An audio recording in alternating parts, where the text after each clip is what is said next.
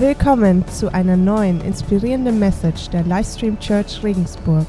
Hey, wir haben den 8. Dezember, glaube ich. Jemand, der schon in seinem Weihnachtskalender weiter ist als 8. Dezember? Seid mal ehrlich. Jemand? Keiner? Hey, ihr seid alle so diszipliniert. Äh, ist cool. Ich habe keinen Kalender, sonst wäre ich es auch. Äh,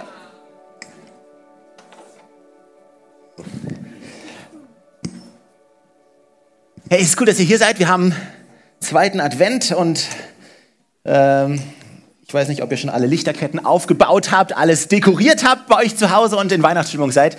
Ähm, wir versuchen so langsam dahin zu kommen, auch als Church. Äh, und ich habe euch eine Message heute mitgebracht. Wir sprechen heute über Frieden. Frieden. Also vielleicht denkst du dir, hey, was für ein geniales Thema. Äh, denkst du, hey, äh, was gibt's Besseres, als über Frieden zu predigen? Ich dachte so, Hilfe, was soll ich sagen? Ähm, weil, weil ich bin, ich weiß nicht, wie es dir geht, ich bin manchmal teilweise frustriert mit meinem Leben, mit, mit meinem Frieden. Und vielleicht ist es bei dir auch so, dass du manchmal merkst, okay, äh, eigentlich, eigentlich sollte ich mehr Frieden haben. Ich meine, wir als Christen sowieso, ja, für uns ist Frieden ja keine Option, das ist halt mehr eine Verantwortung schon fast. Äh, ich, ich meine, ein Christ, der keinen Frieden hat, ist wie ein Fußballspieler, der die Abseitsregeln nicht kennt. Oder? Ich, ich meine, aber wisst ihr, ich merke in meinem Leben manchmal, hey man, wo, wo ist dieser Friede? Wo ist dieser Friede? Und ich, ich, weiß nicht, vielleicht kennt ihr das, ihr seid zu Hause, es ist alles perfekt aufgeräumt mal und ihr, ihr, sitzt da in eurem Sessel, habt alles schön geschmückt und ihr habt eine Tasse Tee und eine Kerze an und, und du versuchst diesen Moment zu genießen, aber alles in dir ist unruhig. Und es ist so, ja, eigentlich sollte ich das jetzt genießen, aber da sind so viele Gedanken über die Sachen, die gerade schwierig sind über meine Situation, über irgendwelche Lösungen, die ich versuche zu finden und, und, und du merkst so, dein Umfeld, Dein Umfeld, das kommuniziert zwar Frieden, aber irgendwie fehlt mir dieser Friede gerade. Und genau darüber reden wir heute. Darüber, was der Frieden ist, den, den Gott für uns hat. Weil auch damals, als Jesus geboren wurde, zu der Zeit hatten die Menschen eine falsche Annahme gemacht über Jesus. Ja, sie haben erwartet, dass dieser Jesus kommt, dass er die ganze politische Situation übernimmt. Dass er der Herrscher wird von allem und, und einfach für Frieden so global sorgt, so äußerlich. Aber Jesus kam ganz anders weil er hatte noch etwas viel Größeres für uns, nämlich den inneren Frieden. Und wir lesen gleich eine Bibelstelle vor, die ich möchte gleich eine Bibelstelle vorlesen, die uns in, in, so eine Weihnachtsstimmung bringt, die euch an Heiligabend erinnern wird. So zusammen mit Fam Family, ja, so, ein, so ein typischer Michael Bublé-Effekt, den wir, wir werden gleich haben, äh, der euch in die Weihnachtsstimmung bringt, so eine Weihnachtsatmosphäre mitbringt. Die Stelle steht in Lukas 2, Vers 11 und dort steht, heute ist, heute ist euch in der Stadt Davids ein Retter geboren worden. Es ist der Messias, der Herr. An folgenden Zeichen werdet ihr das Kind erkennen. Es ist in Windeln gewickelt und liegt in einer Futterkrippe. Seid ihr schon gedanklich vom Weihnachtsbaum? ich auf jeden Fall. Mit einem Mal waren bei dem Engel große Scharen des himmlischen Heeres. Sie priesen Gott und riefen Ehre und Herrlichkeit Gott in der Höhe und Frieden auf der Erde für die Menschen, auf denen sein Wohlgefallen ruht. Die Engel sagen Ehre und Herrlichkeit Gott in der Höhe und Frieden auf der Erde für die Menschen, auf denen sein Wohlgefallen ruht. Und wisst ihr, Jesus selber hat diesen Frieden gebracht und er hat selber, in Johannes 14 können wir das lesen, er hat gesagt, was ich euch zurücklasse, ist Frieden. Ich gebe euch meinen Frieden, einen Frieden, wie ihn die Welt nicht geben kann. Dieser Frieden, der hat eine andere Qualität, der hat eine andere Stärke, der hat eine andere Tiefe, was dieser Frieden hat. Ja, es ist, lasst euch durch nichts in eurem Glauben erschüttern und lasst euch nicht ermutigen. Das ist heute Morgen an dich. Ja, lass dich nicht in deinem Glauben erschüttern und lass dich nicht entmutigen, sagt Jesus. Ich will dir einen Frieden geben, den Frieden, den dir die Welt nicht geben kann. Der größer ist, der tiefer ist, der beständiger ist, nach dem du dich sehnst. Und ich glaube, jeder von uns, wir alle sehnen uns nach Frieden. Ja, wir sehen uns danach, diesen Frieden innerlich zu haben, zu, zur Ruhe zu kommen, aber gleichzeitig kennen wir auch diese Situation, wo dieser Frieden gerade fehlt. Wo wir gerade nicht wissen, hey, wie bekomme ich den, wo, wo bekomme ich den überhaupt her? Wie funktioniert das mit diesem Frieden? Er sagt mir drei Schritte, wie ich diesen Frieden bekomme. Das ist der Titel von der Message. Eine extra Portion Frieden bitte. Das ist unsere Bestellung an den Himmel heute. Okay? Eine extra Portion Frieden. Und der Untertitel kann auch sein, du kannst ihn auch nennen, der Pac-Man-Effekt. Irgendjemand, der Pac-Man gespielt hat früher? Okay, ein paar. Zwei, drei. Sehr gut. Falls du nicht weißt, was Pac-Man ist oder äh, es nur aus Erzählung kennst, lass uns kurz mal ein Video anschauen, wie Pac-Man funktioniert. Können wir das mal kurz sehen? Okay, also das ist das Spiel. Du bist dieser Gelbe und du musst diese kleinen Kügelchen aufessen und du wirst gejagt von diesen anderen, von diesen anderen Geistern. Die jagen dich. Und du musst versuchen, denen zu entkommen. Aber der beste Moment bei Pac-Man ist, wenn du diese Kugel isst da oben, dann wirst du nämlich plötzlich nicht mehr zum Gejagten, sondern zum Jäger. Ist der beste Effekt bei, ist der beste Moment bei Pac-Man. Und mein, mein Plan mit der Message heute ist, dir in Erinnerung zu rufen, dich in Erinnerung zu bringen, dass Gott dich nicht in die Position gebracht hast, dass du wegläufst vor Dingen, die dir den Frieden rauben, sondern wo sich alles ändert, weil Gott dir den Frieden gegeben hat. Weil Friede dein Besitz wurde und du auf der Jagd bist nach den Dingen, die dir den Frieden rauben. Weil es gibt Dinge, die uns immer wieder den Frieden rauben. Und bevor wir über Dinge, Dinge reden, die, die äußerlich manchmal passieren, die uns unseren Frieden attackieren, können wir vielleicht kurz mal am Anfang darüber sprechen, dass wir selber unseren Frieden häufig viel zu leicht hergeben. Da können wir mal darüber nachdenken, dass vielleicht manchmal gar nicht das Problem ist, dass wir keinen Frieden haben, sondern dass den Frieden, den wir haben, dass wir den viel zu schnell hergeben. Wenn du sagst jetzt, Stefan, hey, das ist nicht mein Problem, äh, ich gebe den doch nicht her, meinen Frieden, wovon redest du? Also ich, ich glaube, dass du es öfters tust, als dir bewusst ist. Jesus sagt in Matthäus 6, Vers 33, als er über Ruhe und als er über Frieden spricht, er sagt, macht euch keine Sorgen um den nächsten Tag. Der nächste Tag wird für sich selbst sorgen. Es genügt, dass jeder Tag seine eigene Last mit sich bringt. Jesus sagt praktisch, hey, da werden morgen Sachen auf dich zukommen, die deinen Frieden attackieren werden. Aber das heißt also, sei du nicht noch derjenige, der noch hinzugibt, dass dieser Frieden, dass du diesen Frieden loslässt. Bau nicht diese Mauer ab mit Steinen, die um deinen Frieden gebaut wurde, indem du sie öffnest und indem du deinen Frieden herschenkst, der so wertvoll ist. Was können die Dinge sein, die unseren Frieden manchmal rauben, wo wir zulassen, dass sie unseren Frieden rauben, wo wir einen gewissen Einfluss darauf haben? Das erste ist unser Vergleichen. Dein Vergleichen. Ich glaube, dass wir immer wieder anfangen, unsere Season, unseres Lebens zu vergleichen mit der, mit der Season, in der jemand anders gerade steckt oder durch die jemand anders gerade geht. Weißt du, das passiert in der Kirche, das passiert außerhalb der Kirche, das passiert auf Social Media, wo auch immer. Wir sind so schnell im Vergleichen, wir nehmen unsere Season, die vielleicht an sich okay ist, die vielleicht an sich Herausforderungen mit sich bringt, aber die nicht so groß sind, vielleicht, dass sie uns unseren Frieden rauben, aber dann vergleichen wir uns. Wir vergleichen uns damit, wo jemand anders steht, was jemand anders gerade tut. Und wir fangen an zu denken, hey, wir wurden doch zum Beispiel gleichzeitig eingestellt bei diesem Arbeitsplatz. Wir sind doch beide gleichzeitig eingestellt worden. Warum wird der jetzt befördert und ich nicht? Und eigentlich warst du happy mit deiner Position. Du warst happy mit deinem Fortschritt. Aber weil was passiert ist in dem Leben von jemand anderem, geht dein Frieden aus dem Fenster und du verlierst dich und verlierst ihn, weil du dich vergleichst. Ja, du, du vergleichst dich in deiner Season mit jemand anderem. Ja, deine, die Bergseason von jemand anderem vergleichst du mit deiner Wüstenseason. Und du merkst, wow, okay, okay, irgendwie, was ist los mit mir? Und weißt du, manchmal ist gar nicht das größte Problem durch die Sachen, durch die wir gerade durchgehen, sondern man, manchmal ist das Problem eher, dass wir das Gefühl haben, zurückzubleiben. Dass wir das Gefühl haben, wow, ich, ich verpasse den Anschluss. Ich bleibe zurück. Alle anderen gehen nach vorne, bei allen anderen bewegt sich was, aber ich bleibe zurück. Weißt du, unsere, unsere, unsere Umstände alleine können wir vielleicht sogar handeln, können vielleicht sogar unseren Frieden darin bewahren. Wir wissen, dass Gott mit uns ist und dass er uns hilft, aber sich zu vergleichen mit dem, was Gott gerade bei jemand anderem tut, kann uns manchmal unseren Frieden rauben. Und Petrus hatte genauso eine Situation. Ja? Jesus hat mit Petrus zusammen ein Gespräch, wo sie darüber reden, dass Petrus ihn verraten hat. Und Jesus sagt ihm, hey, ich liebe dich. Ich bin für dich. Dein Leben ist noch nicht zu Ende. Deine Berufung ist noch nicht zu Ende. Ich habe was Großes mit dir vor. Ich habe was Geniales mit dir vor und ich möchte dir wieder Hoffnung geben und Zuversicht geben. Und Jesus sagt zu ihm, hey, folge mir nach. Und alles passt, bis, bis Petrus Johannes sieht. Und er sagt, hey, der, den du besonders lieb hast, was ist eigentlich mit dem los? Weil ich habe jetzt gehört, was du mit mir vorhast und es gibt was Neues für mich, das ist genial, es geht nach vorne für mich, aber was ist mit dem? Und Jesus sagt zu ihm, hey, was ich mit ihm mache, lass das meine Sache sein. Du aber folge mir nach. Und ich glaube, das, das sagt Jesus auch zu uns. Also wie wäre es, wenn wir nicht mehr davonlaufen vom, von diesem Unruheherd vergleichen, sondern wenn wir den zum Frühstück essen? wenn wir den jagen werden, wie bei, wie bei Pac-Man. Wenn wir schauen, hey, wo vergleiche ich mich? Und das loslassen und auf Jesus schauen, weil das holt dir, unseren Frieden, das holt dir deinen Frieden zurück, das bewahrt dir deinen Frieden. Ich schaue diesem Vergleich in die Augen. Was andere, was wir immer wieder tun, ist, ganz unbewusst oder bewusst, wir bewerten unseren Fortschritt. Wir bewerten unseren Fortschritt. Ich, ich weiß nicht, wer von euch regelmäßig Marathon läuft. Vielleicht gibt es den einen oder anderen, der so einen Marathon, Vollmarathon, Halbmarathon. Ich habe mal die 10 Kilometer geschafft, war ganz stolz.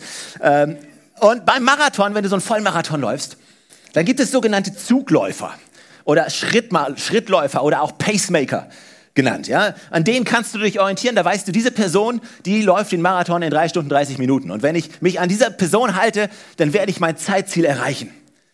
Und wenn du dich an dieser Person orientierst, dann, dann merkst du, okay, ich bin zurück oder ich bin voran. Und du, du siehst, okay, erreiche ich mein Zeitziel oder erreiche ich es nicht.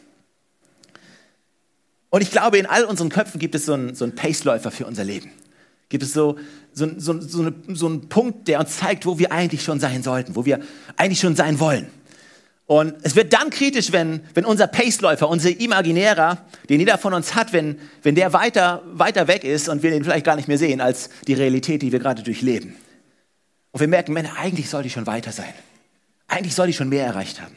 Ich sollte schon mehr Frucht sehen in meinem Leben. Was ist los mit mir, Gott? Und dein Frieden geht verloren. Weil du diese Vorstellung hast, wo du sein solltest. Wo immer die du gerade her hast. Vielleicht deine, eigene, deine eigenen Vorstellungen, vielleicht die Vorstellungen von, von anderen, die Stimme in dir, deine eigenen Erwartungen. Aber ich möchte dich ermutigen, hey, geh raus aus diesem Spiel. Geh raus aus diesem System von, hey, es gibt Dinge, da sollte ich eigentlich schon sein. Es, es gibt keine Abkürzung. Warum, warum versuchst du schon angekommen zu sein? Es ist, das ist wie bei diesem Pac-Man-Spiel. Wenn alles crazy wird, wenn das Level höher geht, desto schneller sind die Geister und desto schneller musst du irgendwie ausweichen und davonlaufen. Und so fühlt sich manchmal unser Leben an. wir, wir kommen nicht mehr mit mit den eigenen Zielen, mit den eigenen Vorstellungen, die wir uns gesteckt haben. Und wir erreichen nicht unsere eigenen Erwartungen, die wir an uns haben. Aber Jesus sagt, hey, geh raus aus diesem Spiel. Du spielst mit mir in einer anderen Liga. Du spielst, äh, und ich weiß nicht, hoffentlich hast du diesen Effekt von, wow, mit Jesus, da werde ich nicht bewertet. Da, wo ich gerade stehe, ich, ich werde nicht bewertet mit dem, was ich schon erreicht habe. Solange ich mit ihm unterwegs bin, mit ihm bin, in ihm bin, ist alles in Ordnung. Und Gott wird großartige Dinge tun und wird Gott wird geniale Dinge tun. Manchmal sehe ich das und manchmal sehe ich es nicht, aber Gott hat was Geniales vor mit jedem Einzelnen von uns. Der dritte Punkt ist unsere eigenen Worte. Unsere eigenen Worte, deine Worte. Es ist eine Sache, die ich letztens jetzt gelesen hatte, die, die ich fand ich echt genial, die mir selber bewusst gemacht hat, wie stark und wie viel Kraft unsere eigenen Worte haben können, wie viel Frucht durch unsere eigenen Worte wie viel Frucht die bringen können und aber auch wie viel Frieden die rauben können. Und es geht darum, was sprichst du über dir selber aus? Ich habe diesen Tipp von Stephen Furtick, er ist Pastor, und er hat diesen Tipp gegeben und hat gesagt, wie wäre es, wenn du alles das, was du über dir aussprichst, mit den Worten beendet, beendest und genau so möchte ich es haben. Versuch das mal. Sag mal, hey, oh, mein Leben ist so stressig. Und genau so möchte ich es haben. Hört sich viel anders an, oder? Oder äh, eigentlich mag mich niemand in meinem Umfeld. Und genau so möchte ich es haben.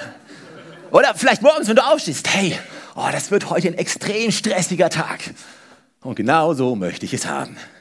Also, wie wäre das, wenn unsere Worte, die wir aussprechen über unserem Leben, wenn wir morgens in den Tag starten, wenn wir tagsüber in Herausforderungen stehen, wenn wir durch diesen, die, all diese Worte durch diesen Filter jagen, und genau so möchte ich es haben. Ich garantiere dir, du wirst anfangen, anders zu reden. Mit Garantie. Du, Gott will uns daran erinnern, unsere Worte sind so kraftvoll. Und Jakobus spricht davon, dass unsere Worte wie ein Feuer sind, dass unsere, unsere Zunge ein kraftvolles Instrument ist, dass es ein Feuer zum Bringen kann. Also manchmal verbrennen wir unseren Frieden durch unsere eigenen Worte. Aber gleichzeitig kannst du Frieden stiften durch deine Worte. Die Bibel sagt in, im Alten Testament, im Sprüche Kapitel 12, Sorge im Herzen bedrückt den Menschen, aber ein freundliches Wort erfreut ihn. Weißt du, Leute in deinem Umfeld, die haben vielleicht Sorgen. Leute in deinem Umfeld haben Unfrieden. Weißt du, was du tun kannst? Du kannst freundliche Worte sprechen. Freundliche Worte, die das Herz von jemandem erfreuen, die, die bringen ein Stück Frieden. Die erinnern ihn daran, wie gut Gott ist, dass Gott in Kontrolle ist. Das Letzte, was eine dieser Geister ist, von denen du manchmal davonläufst, der uns den Frieden raubt, aber was, den wir gleichzeitig zerstören sollten, ist, wir konsumieren Pseudofrieden. Wir konsumieren so eine Art Fast-Food-Frieden. Und wir haben das Gefühl, okay, ich habe wieder ein bisschen Frieden. Da ist wieder alles okay, aber das sind so Dinge, wo wir uns eigentlich häufig nur ablenken. Wir versuchen einfach die Unruhe, die in uns ist, zu betäuben und zu ignorieren. Und das endet damit, dass wir uns ständig mit Sachen füllen. Jede kleine Pause nutzen wir, um uns mit irgendwelchen Inputs zu füllen, mit irgendwelchen Informationen, damit wir ja nicht konfrontiert werden mit der Unruhe, die, die in uns ist. Und das gibt uns vielleicht eine kurze Ablenkung, aber es gibt uns nicht einen wirklichen Frieden. Du wirst immer noch hungrig sein nach Frieden. Also es gibt dir vielleicht diesen Fastfood-Frieden, der kurz da ist, der kurz deinen Hunger nach Frieden stillt. Aber Jesus will dir viel mehr geben. Den Frieden, den die Welt nicht geben kann, sagt die Bibel. Also Jesus hat so viel mehr für, für dich. Gib dich nicht mit einer kurzen Ablenkung zufrieden. Dr. Caroline Leaf, sie ist Pastorin und Psychologin, sie hat in einer Message darüber gesprochen, ähm, über unsere Gedanken und was wichtig ist für uns. Und sie hat gesagt, hey, jeder Einzelne sollte sich so am Tag mal so zehn Minuten nehmen, indem du einfach mal kurz rauszoomst aus all dem, was gerade da ist und einfach mal deinen Gedanken freien Lauf lässt. Einfach mal nicht versuchst, irgendwelche Probleme zu lösen, nicht irgendwas äh, stark nachzudenken, irgendwie was zu verändern, sondern einfach mal zehn Minuten dir zu nehmen, sich hinzusetzen und deinen Gedanken freien Lauf zu lassen. Sie sagt, das ist wie Aufräumen im Kleiderschrank deiner Gedanken. Automatisch werden Dinge sortiert. Wir brauchen das. Aber wenn wir uns ständig füllen, wenn wir ständig irgendwie schauen und ständig uns irgendwas anschauen, weißt du, wir brauchen einen gewissen Space, den wir kreieren müssen, um ein paar Sachen ordnen zu können. Und manchmal ist das das Problem, dass wir abends nicht einschlafen können, weil das ist der erste Moment am Tag, wo du einfach mal runterfährst und zur Ruhe kommst. Gott hat so viel mehr für uns. Er hat Frieden, der über jede Vernunft hinausgeht. Also lasst uns versuchen, dass wir diesen Frieden nicht leichtfertig hergeben. Okay, das waren jetzt vier Punkte und dann geht es darum, hey, wie, wie können wir diesen Frieden ergreifen, den Jesus für uns hat?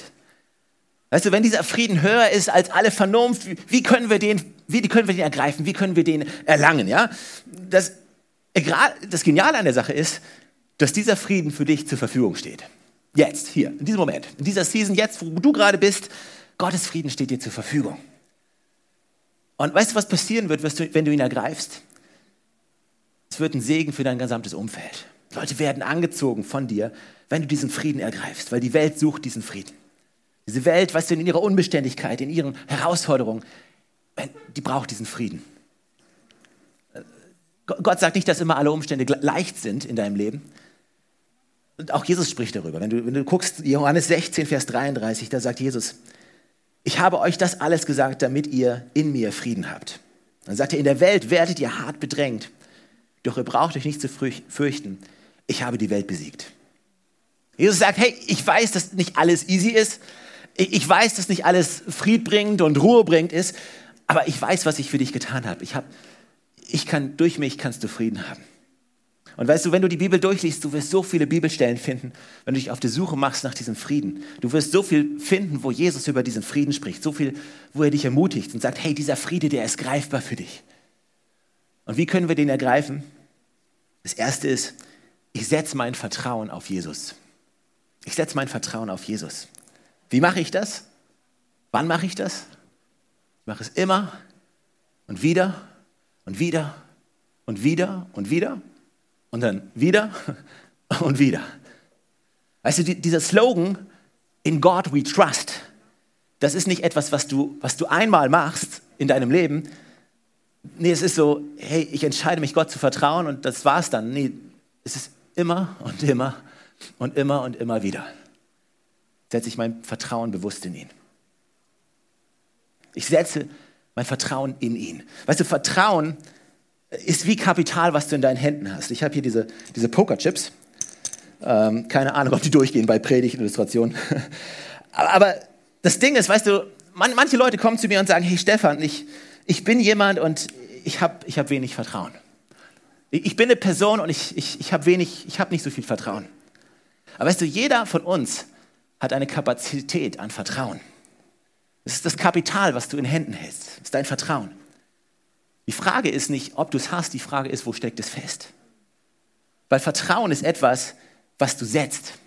Also die Bibel spricht darüber, wir setzen unser Vertrauen. Das ist etwas, was du aktiv tust. Und manchmal gehen wir hin und wir sind in unserer Situation und, und wir haben vielleicht eine schwere Situation. Und, und wir setzen unser Vertrauen und sagen, okay, ich setze mein Vertrauen, hoffentlich habe ich eine gute Idee. Darauf setze ich mal ein bisschen was. Und dann sagen wir, okay, ja, vielleicht gibt es auch Menschen, die uns helfen. Ah, darauf setze ich auch ein bisschen was. Menschen, die uns helfen, dann kann man ein bisschen drauf setzen. Und dann denke ich mir, okay, für Menschen, die uns helfen, äh, vielleicht setze ich auch noch ein bisschen darauf was, dass, dass sich die Situation von alleine löst. Da, da können wir auch noch ein bisschen was draufsetzen, ja, dass sich die alleine löst. Das hoffen wir auch noch. Und ja, okay, dass, dass, Jesus, dass Jesus was machen wird, dann, da können wir auch noch ein bisschen was draufsetzen. Also das Problem ist nicht, dass du kein Vertrauen hast. Das Problem ist auch nicht, dass du nicht in der Lage bist zu vertrauen. Die, die Frage ist, wo steckt dein Vertrauen fest? Und ich will dich heute Morgen ermutigen zu sagen, hey, ich schaue mir alles nochmal an.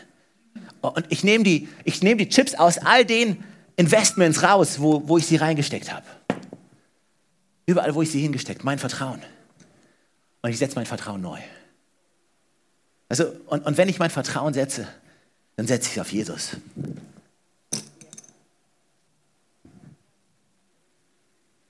Also weißt du, du wirst, du wirst Frieden erfahren in dem Moment, wo du dein Vertrauen auf Jesus setzt. Also, und die Bibel ist voll von diesen Geschichten. Da gibt es diese eine Frau, die in der ganzen Stadt bekannt ist für ihre Sünde, für ihren Lebensstil. Und überall, wo sie hingeht, wird sie daran erinnert, was sie falsch gemacht hat, wer sie ist. Und ständig wird sie konfrontiert mit dieser Unruhe. Ja, zu wissen, ich habe meine Zukunft ruiniert durch meine Vergangenheit. Und diese Frau geht hin und sie setzt all ihr Vertrauen, alles, was sie noch hat, setzt sie auf Jesus. Und sie trifft Jesus bei einem, bei einem Abendessen.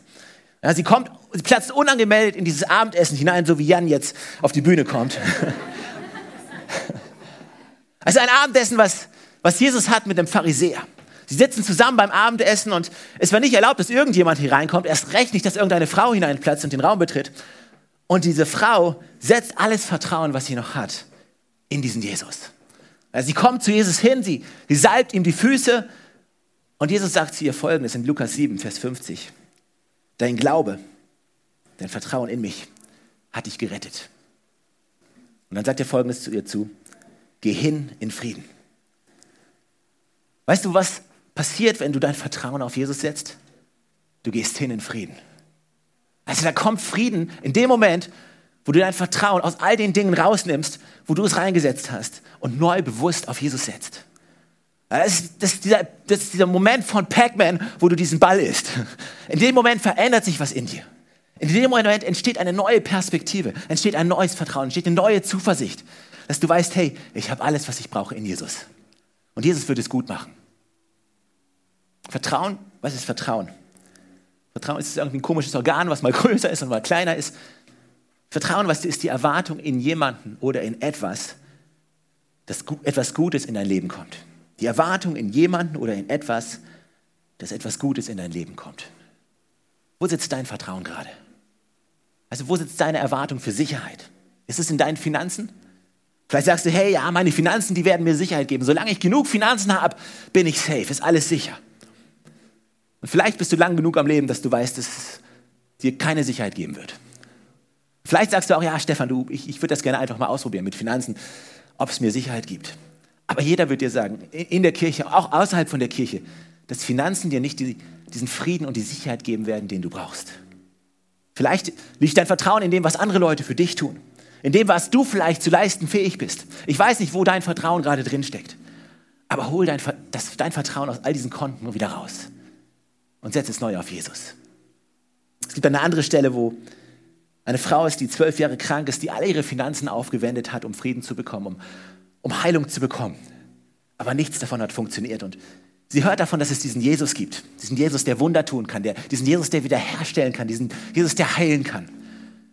Und Jesus ist gerade unterwegs mit einer Gruppe von Menschen, um was Großartiges zu tun. Und diese Frau kommt und sie schleicht sich an Jesus ran und sie berührt sein, sein Kleid mit sein Gewand, mit all dem Vertrauen, was noch übrig ist. In der Erwartung, dass was Gutes in ihrem Leben passiert. Und sie wird geheilt. Und, und Jesus dreht sich um und sagt, hey, was ist passiert? Weil es ist gerade was Gutes passiert. Und dann kommt diese Frau und sie erzählt, was sie getan hat. Sie erzählt, was ihre Hoffnung war. Sie erzählt von diesem letzten Vertrauen, was sie hatte und was sie genommen hat und in Jesus gesteckt hat. Und was sagt Jesus? Lukas 8. Meine Tochter, sagt Jesus zu ihr, dein Glaube hat dich gerettet. Und wieder, geh hin in Frieden. Weißt du, in dem Moment, wo du dein Vertrauen auf Jesus setzt, wo du alle Chips auf eine Karte setzt, wo du deine Strategie klar hast und sagst, Jesus alleine. Wieder und wieder. Also werde ich manchmal mein Vertrauen in andere Dinge stecken? Absolut. Aber ich will es wieder neu setzen. Werde ich manchmal versagen? Definitiv. Aber ich werde es wieder neu setzen. Wird manchmal alles gleich so passieren, wie ich es erwarte? Nee. Aber ich will es wieder neu auf Jesus setzen. Also in dem Moment, wo deine, deine Strategie klar ist, wo dein Fokus klar ist, dein Vertrauen klar ist, wird jeder in der Lage sein, Dinge zu tun, die höher sind als das, was du dir vorstellen und erträumen kannst. Aber weißt du, was es braucht? Es braucht diesen All-in-Spirit, in dem du alles auf eine Karte setzt. Also allein die Situation, dein Leben zu leben, in der Hoffnung auf Jesus, plus X, bringt dich in eine Spannung. Bringt dich in eine Situation, die automatisch Unfrieden kreiert. Weil du bist hin und her gezogen zwischen den Dingen, auf die du hoffst. Weißt du, Leben, Jesus und das Leben mit ihm, es funktioniert nur all in. Es, es gibt keine kleinen Schritte. Es gibt nicht, naja, du kannst auch nur so halb mit ihm leben. Jesus war ganz klar, ganz oder gar nicht. Er sagt, wenn du dein Leben verlierst an mich komplett, dann wirst du es gewinnen. Du wirst den Frieden gewinnen, den du suchst. Aber es bedeutet, es bedeutet, dein All-In zu geben. All dein Vertrauen auf Jesus zu setzen. Und vielleicht bist du heute hier und sagst, hey, ich möchte wieder All-In mit Jesus gehen. Die Sache mit Gott, mit Kirche, mit Glauben. Hey, ich will, ich will nicht am Rande stehen. Ich will nicht einfach nur Zuschauer sein bei der ganzen Sache, sondern ich, ich gehe jetzt All-In. Ihr seid ja noch bei mir? Ihr seid so ruhig heute, Leute. Hey, der zweite Punkt, der extrem entscheidend ist, das erste, ich setze mein Vertrauen wieder und wieder und wieder und wieder und wieder auf Jesus. Das zweite ist, ich erinnere mich, ich, erinnere mich und ich, ich vergesse nicht, wer in meinem Boot ist. Ich vergesse nicht nur, wer in meinem Boot ist, sondern auch, wer dieser ist, der in meinem Boot ist. Weil da ist ein großer Unterschied. Lass uns mal folgende Bibelstelle lesen, in der es um Stürme geht. Vielleicht kennt ihr die Bibelstelle, vielleicht noch nicht. Sie steht in Markus 4. Da steht, am Abend jenes Tages sagte Jesus zu seinen Jüngern, wir wollen ans andere Ufer fahren. Sie schickten die Menge, die da war, nach Hause, stiegen in das Boot, in dem Jesus bereits war, und fuhren mit ihm ab. Einige andere Boote begleiteten sie. Plötzlich brach ein heftiger Sturm los. Vielleicht fühlt sich dein Herz heute so, dass ein heftiger Sturm drin tobt. Die Wellen schlugen ins Boot und begann sich, das Boot begann sich mit Wasser zu füllen. Jesus aber schlief im hinteren Teil des Bootes auf einem Kissen. Die Jünger weckten ihn auf und schrien, Meister, macht es dir nichts aus, dass wir umkommen? Jesus stand auf, wies den Wind in seine Schranken und befahl der See, schweig, sei still. Da legte sich der Wind und es trat eine große Stille ein. Warum habt ihr solche Angst, sagt Jesus zu seinen Jüngern. Habt ihr immer noch keinen Glauben? Jetzt wurden sie erst recht von Furcht gepackt. Sie sagten zueinander, wer ist nur dieser Mann, dass ihm sogar Wind und Wellen gehorchen? Das ist eine spannende Stelle über den Sturm, der getobt hat und über die Reaktion der Jünger. Die Frage ist, was hat Jesus in dem Moment wohl wirklich gemeint, als er gesagt hat, habt ihr noch keinen Glauben? Also mein Ding ist, ich, ich glaube nicht, dass Jesus ein Problem damit gehabt hat, dass die Jünger ihn aufgeweckt haben. Ich, ich glaube nicht, dass er ein Problem damit gehabt haben, äh, dass er gesagt hat, hey, ihr hättet mich in Ruhe lassen sollen, das wäre doch alles gut gegangen. Ich glaube, er war völlig okay damit, damit, dass die Jünger gesagt haben, Jesus, wir brauchen dich. Also, Jesus will nicht, dass du dein Leben alleine leben musst. Dass du unabhängig von ihm versuchst, durchs Leben zu kommen. Jesus sagt nicht, hey, geh mir nicht auf die Nerven. Jesus liebt es, wenn du zu ihm kommst, in dem Moment, wo du Hilfe brauchst. Ich glaube, was Jesus hier meinte, ist die Frage, die, die, die Frage, die, die Frage, die ihr gestellt habt, die geht in, die, in eine völlig falsche Richtung. Ihr fragt euch, ob es mir nichts ausmacht, wie es euch geht? Kennt ihr mich denn immer noch nicht? Habt ihr immer noch nicht verstanden, wie sehr ich euch liebe? Wie sehr ich über jedes Detail eures Lebens mir Gedanken mache? Wie sehr ich jeden einzelnen Moment mit euch miterlebe? Mittrage jeden Schmerz, Erfolg, Pläne, die ihr habt? Und ihr fragt euch, ob es mir nichts ausmacht? Ehrlich? In einer Geschichte, Philippus ist an dem Punkt, wo Jesus zu ihnen sagt, hey, ich werde vorgehen und ich werde die Wohnung für euch vorbereiten. Ich werde eine großartige Zukunft vorbereiten und hey, mein Vater, den kennt ihr ja. Den kennt ihr ja eh schon. Und Philippus kommt zu ihm und sagt, Jesus, hey, dein Vater, den haben wir noch nie gesehen. Äh, zeig uns den mal. Und Jesus sagt da genau das Gleiche, Johannes 14. So lange bin ich schon bei euch und du kennst mich immer noch nicht, Philippus? Wer mich gesehen hat, hat den Vater gesehen. Wie kannst du da sagen, zeig uns den Vater? Weißt du, meine Frage an dich heute Morgen ist, kennst du Jesus? Kannst du dich Also kannst du dich daran erinnern, wie gut er ist? Weißt du, du weißt vielleicht, er ist mit dir. Du weißt, er ist für dich. Aber das ist nicht meine Frage an dich. Meine Frage ist, wer sitzt in deinem Boot? Ist das ein Gott, der fern von dir ist, von deinem Leben, der sich nicht interessiert für die Details deines Lebens? Dann fragt dich Jesus, hey, kennst du mich immer noch nicht? Weißt du, Gott ist so interessiert an jedem einzelnen Detail, an all deinen Sorgen, an all deinen Situationen. Weißt du, wie sehr er interessiert ist an dir? Du wirst dich wundern, wie sehr Gott sich kümmert über jedes Element deines Lebens. Und du fragst dich, hey, Jesus, macht es dir nichts aus? Weißt du, wenn sich das bei dir ändert, wenn du erkennst, die Sachen, die mir kein, gerade keinen Frieden geben, die mir Unruhe geben, Jesus kümmert es. Das verändert alles für dich. Das ist der Game Changer schlechthin. Das ist der Moment, wo du erlebst, wow, ich, ich glaube, ich kann das machen. Da ist irgendwie, da kommt Frieden in mein Herz. Da kommt irgendwas zurück. Da ist dieses Gefühl der Geborgenheit. Da ist dieses Gefühl, weil eigentlich hat sich meine Situation äußerlich nicht geändert. Aber es entsteht etwas. Warum? Weil du erkannt hast, der Gott, der mit dir ist, dass er nicht distanziert ist von dir, sondern dass er sich kümmert. Der kürzeste Vers in der Bibel. Jesus weinte. Warum hat er geweint? Am Grab von Lazarus hat er geweint. Er wusste, er würde ihn auferwecken. Er wusste, alles wird gut werden. Aber das heißt nicht, dass er sich nicht interessiert hat für die Gefühle anderer. Dass er nicht mitleidet in dem Moment, wo du leidest. Und wenn du das erkennst, dann wirst du Frieden haben. Dann wirst du Frieden haben, weil du merkst, der Gott, der für dich ist, ist mit dir und kümmert sich. Die Bibel sagt, er hat jede einzelne Träne von dir gesammelt. Also jeder, Jesus kümmert sich um jede einzelne Träne. Jede einzelne Träne kümmert ihn. Egal, ob die gerechtfertigt ist oder nicht gerechtfertigt. Für Gott spielt es keine Rolle. In dem Moment, wo eine Träne vergießt, sammelt Gott sie und sagt, hey, ich sehe den Moment. Ich sehe deine Gefühle gerade. Ich sehe deine Ängste gerade. In seinem Wort steht, dass dein Name in seiner rechten Hand geschrieben steht. Du bist ihm so wichtig, dass dein Name in seiner rechten, kraftvollen Hand steht. In der Hand, der diese Welt geschaffen hat. Der Hand, die alles kreiert hat in der Hand, in der seine Macht ist, seine Gnade und seine Großzügigkeit. In der Hand steht sein, dein Name. Gott ist mit dir und er interessiert sich für dein Leben. Das ist das Wunder des Friedens, dass Gott interessiert ist und sich über dein Leben kümmert. Also das Wunder, dass Jesus gekommen ist, ist nicht um, Jesus ist nicht gekommen, um uns ein paar Tipps zu geben. Nicht um ein paar brauchbare Infos hier zu lassen, die wir brauchen, sondern um mit dir zu leben weil ihn alles das kümmert, was in deinem Leben vor sich geht. Jedes einzelne Detail. Und ich möchte schließen mit Psalm 116, weil im Psalm 116 der Psalmist, der kann dich diese Woche ermutigen, glaube ich.